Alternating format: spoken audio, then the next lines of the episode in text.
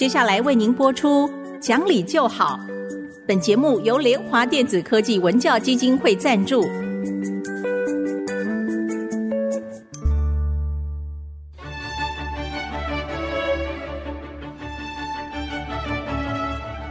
在日常生活当中，人们的不理性行为经常是隐藏在看似理性的包装和掩盖之下，很难被察觉。凡事讲理，所有事情就会简单得多。讲理的必要条件就是丰富的常识。请听红兰教授主持的《讲理就好》。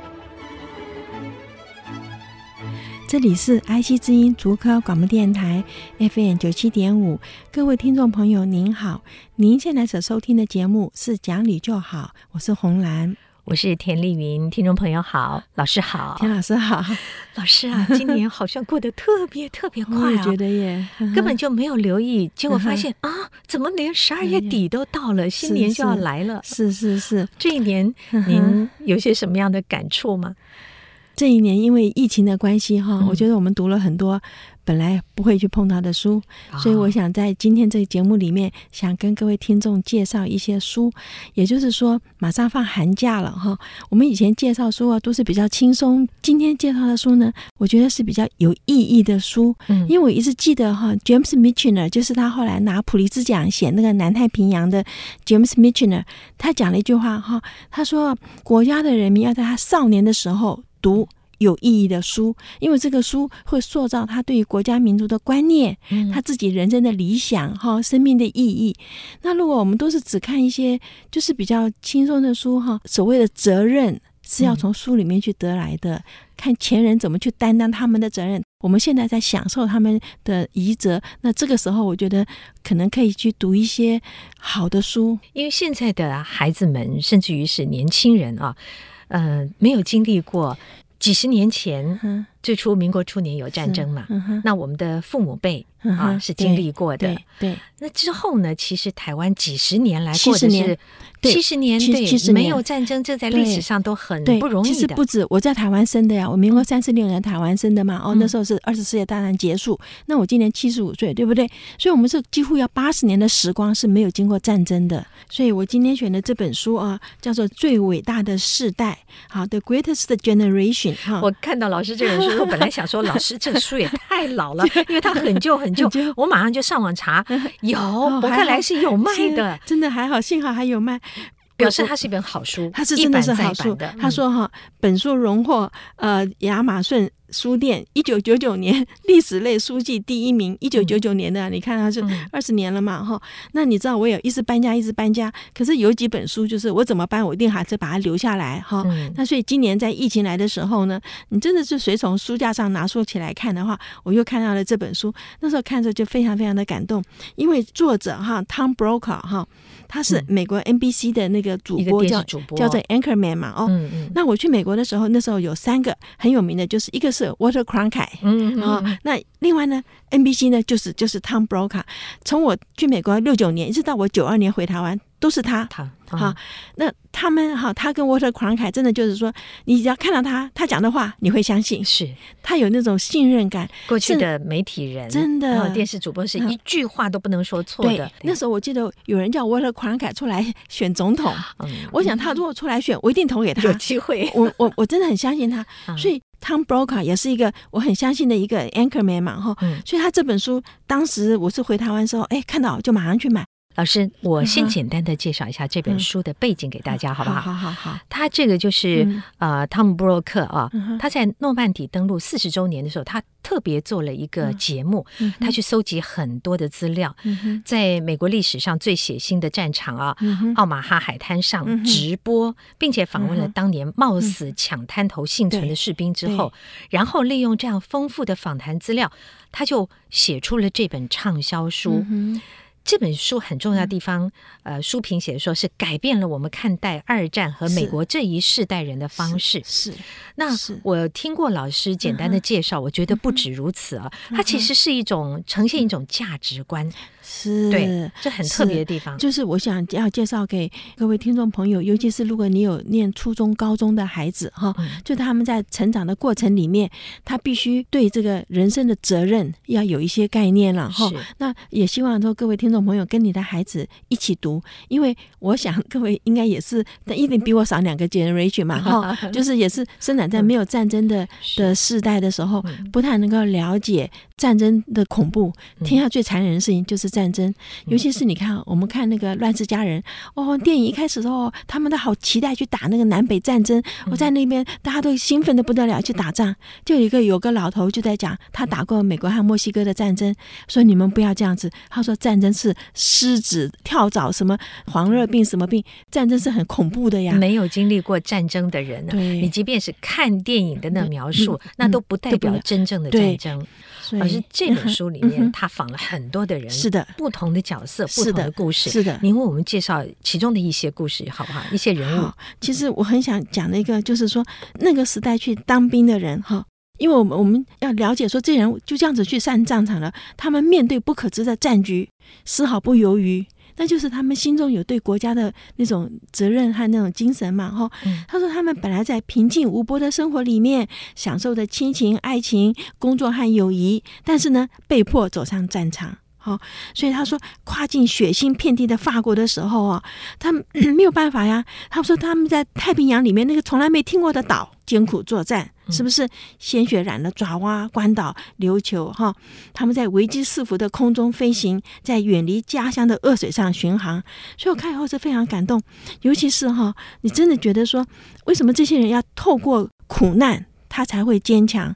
我有时候真的觉得说，范仲淹说“生于忧患，死于安乐”，在这本书里面是真的很特别的感受到。嗯，那也感受到在战争结束以后，政府或者是老百姓对他们的尊敬，或者给他们的优惠，哈，不是像越战完了以后，越战完了回去的士兵路走到路上是被人家吐口水的。嗯，你看那个观念，所以后来有一阵子做当兵是很羞耻的事情，大做逃兵。可是在这个二战的时候啊，真的是抽到就去了。都没有像这样子，所以后来政府呢就给他们一个叫做 GI Bill 哈，GI 就是大兵嘛哈，GI Bill，然后让这些解甲归田归田的那个美国青年呢免费进入大学去读书。那么我在大学里面就碰过这样子的出来，后来做我们的老师的人，我也知道说，因为 GI Bill 拿到诺贝尔奖的哈，Leo Letterman。哇，他真是很了不起！他有一次来我们加州大学演讲，哈，那他就讲，他说以他他是不可能去进大学的，但是他在南太平洋服兵役嘛，哈，侥幸没有死以后回到家乡，因为有这个 GI Bill，他后来就去念，他是在纽约吧，哈，就去念了大学，念了研究所，后来拿到物理奖。我记得他那时候跟我们讲了一句话，就是说，如果你们不是有心要来做研究，他说没有工作比。做研究，工作时间长，没有假期，嗯，薪水很少，就是要耐得住，耐住，对，嗯、好，然后所以这个 GI Bill 呢，对美国来讲是个很重要。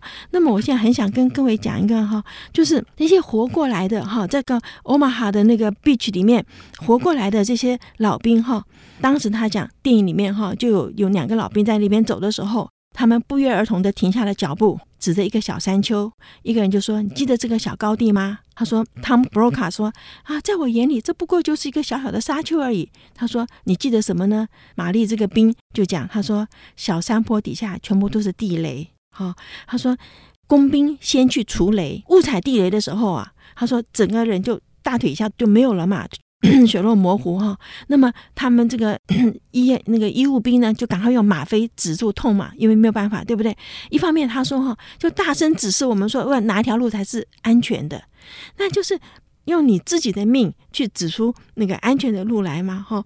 他说这些家伙躺在距我们二十五码的地方，冷静地指出攀越山丘的路线，他们是人类的标杆哈。所以那个时候，他说：“那我只想，只要爬到山顶，我应该就可以挨到下一次的太阳升起来。”所以这里面的时候，你看到都是地雷，可是这些人呢，踩到了地雷，他并没有说啊，我就完了，而且马上告诉人家这边有地雷，你要去走哪里？像这种牺牲自己为别人，这是很了不起的事情了。哈，这个参战的这一代呢，认为说新时代的美国人比较缺乏责任感。他举个例子，哈，他说有一次，他一个小男孩到邻居家去玩，就两个人就发现了一把装了子弹的手枪，在玩的时候，结果就意外的发射了嘛，结果那个小男孩就被射射死了。死者的父亲在接受媒体访问的时候，就说他要控告手枪制造的厂商。好，所以这个老兵就指出，他说这个家长任意将装了子弹的枪放在家里，却不认为自己有责任，反而要去告厂商。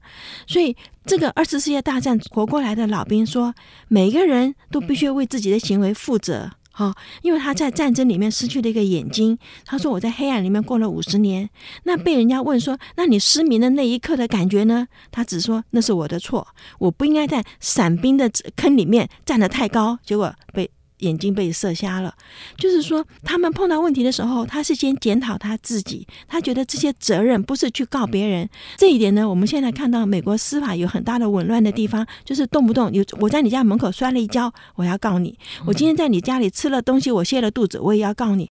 就像我在看这本书的时候，就像他讲，他说我眼睛被德军射瞎了，他说那是我的错，我不应该在伞兵坑里面站得太高。就先检讨自己，先检讨自己。嗯、所以你看，他说今天出生的意外，你去告厂商，你是不是要反省一下？说你怎么会任意将装了子弹的枪放在家里呢？哦，所以这一点就是我看到现在跟以前很不一样的地方，是先检讨自己了。哦。嗯这本书里面有非常多的人物，非常多的故事。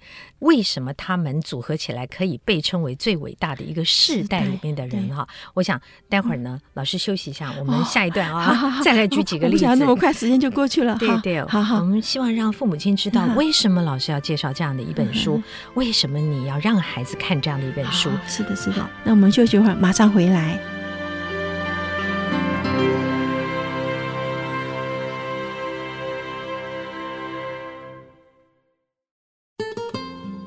欢迎各位再回到讲理就好的节目，我是红兰。洪老师今天啊，为大家介绍一本书，叫做《最伟大的世代》，嗯，而这本书的出版已经有几十年的时间了。嗯它不是一本老书而已，它是一本好书，因为到现在博客来网络书店上还在销售着它。一本书能够经过时间的淘洗，必然有它的价值。是，所以今天老师特别在，所以老师特别在这个时刻为大家介绍这本书。嗯，嗯老师刚刚您讲到有一个实验，嗯、是的，是的，我觉得先跟大家谈谈这个实验好不好？好，好，这个实验哈是一九四七年美国的国家心理卫生研究院哈，就在 NIMH。的里面一个研究者，他呢是圈了一万平方英尺的一块地，嗯、然后养老鼠。他想知道说，那个很拥挤的时候会发生什么样的情形嘛？嗯、我们现在知道说，监狱里面的繁殖繁殖力对哈，啊、因为监狱里面好像也不能超过十二个人一个房间呢，超过十四个人就暴动了嘛哈。嗯嗯、那这是来自于他那个实验。当年呢，他是一万平方英尺，那就很大嘛哈。他一开始就五只母老鼠啊、哦。啊，他想五只母老鼠，因为老鼠生育非常的快，三个月就成熟，六个月就盛年，然后一直一批一批这样下去。他估计是有五千只，所以他以为他可以这样子就就做出来说，拥挤的时候会会发生什么样的情形。他没有想到哈，老鼠只长到两百只啊，就不再生了。嗯，就他最后其实他说生到一百五十只就稳定下来了哈，不会总人数不超过这个两百个，他就开始观察了，就觉得很奇怪，就发现当你有充分的食物，有吃有喝又没有天敌的时候，嗯，人失去了，应该说动物失去了战斗力了，哈。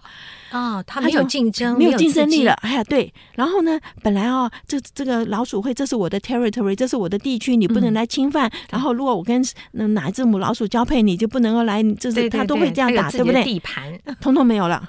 哈，因为他第一个不交配了啊，哈，公鼠现在懒到这样子了。公鼠不交配，嗯，母鼠呢，怀孕生下来的小鼠，本来你会喂奶呀，这是这个母性嘛，本能，喂一喂啊，不喂了，那老鼠还没断奶呢，就不喂了，就饿死了，哈，嗯，就很惊讶了，这到这样子，哈，然后呢，这个公鼠就对人家，就是好像你来我家这个抢劫什么，我也无所谓，哈，就那整个就无所谓了，所有的时间花在哪里呢？他 grooming 他自己，哈，就是把他自己梳理的漂。漂亮，打扮她自己了。啊，她说：“这是这个自恋呐，好，这个、老鼠哎，老鼠就把自己打扮的漂漂亮亮。他说那个实验者说这叫做 beautiful ones 哈，这是漂亮的一代了哈。到最后二十八个月实验结束的时候，几乎是零，全部死光了，因为不再生育嘛。好，老的死掉了，新的不再生育，就会觉得他说剩下来的几只。它叫做 asexual，不再有性行为。